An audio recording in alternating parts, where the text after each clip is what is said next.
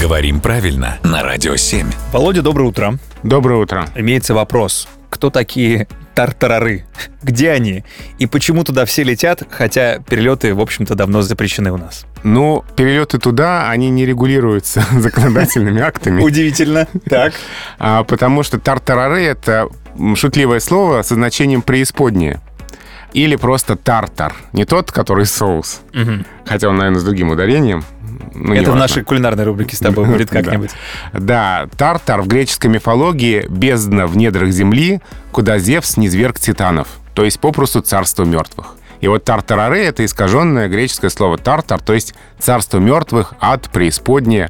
В общем, что-то, куда не стоит брать билеты. То есть, к- когда говорят, что все летит в тартарары, то есть в буквальном смысле разваливается э, на ходу и вообще превращается в ничто, потому что там, очевидно, жарко. Да, ну, собственно, как э, синоним ко всем чертям, например. То есть, в общем, туда же. Туда же.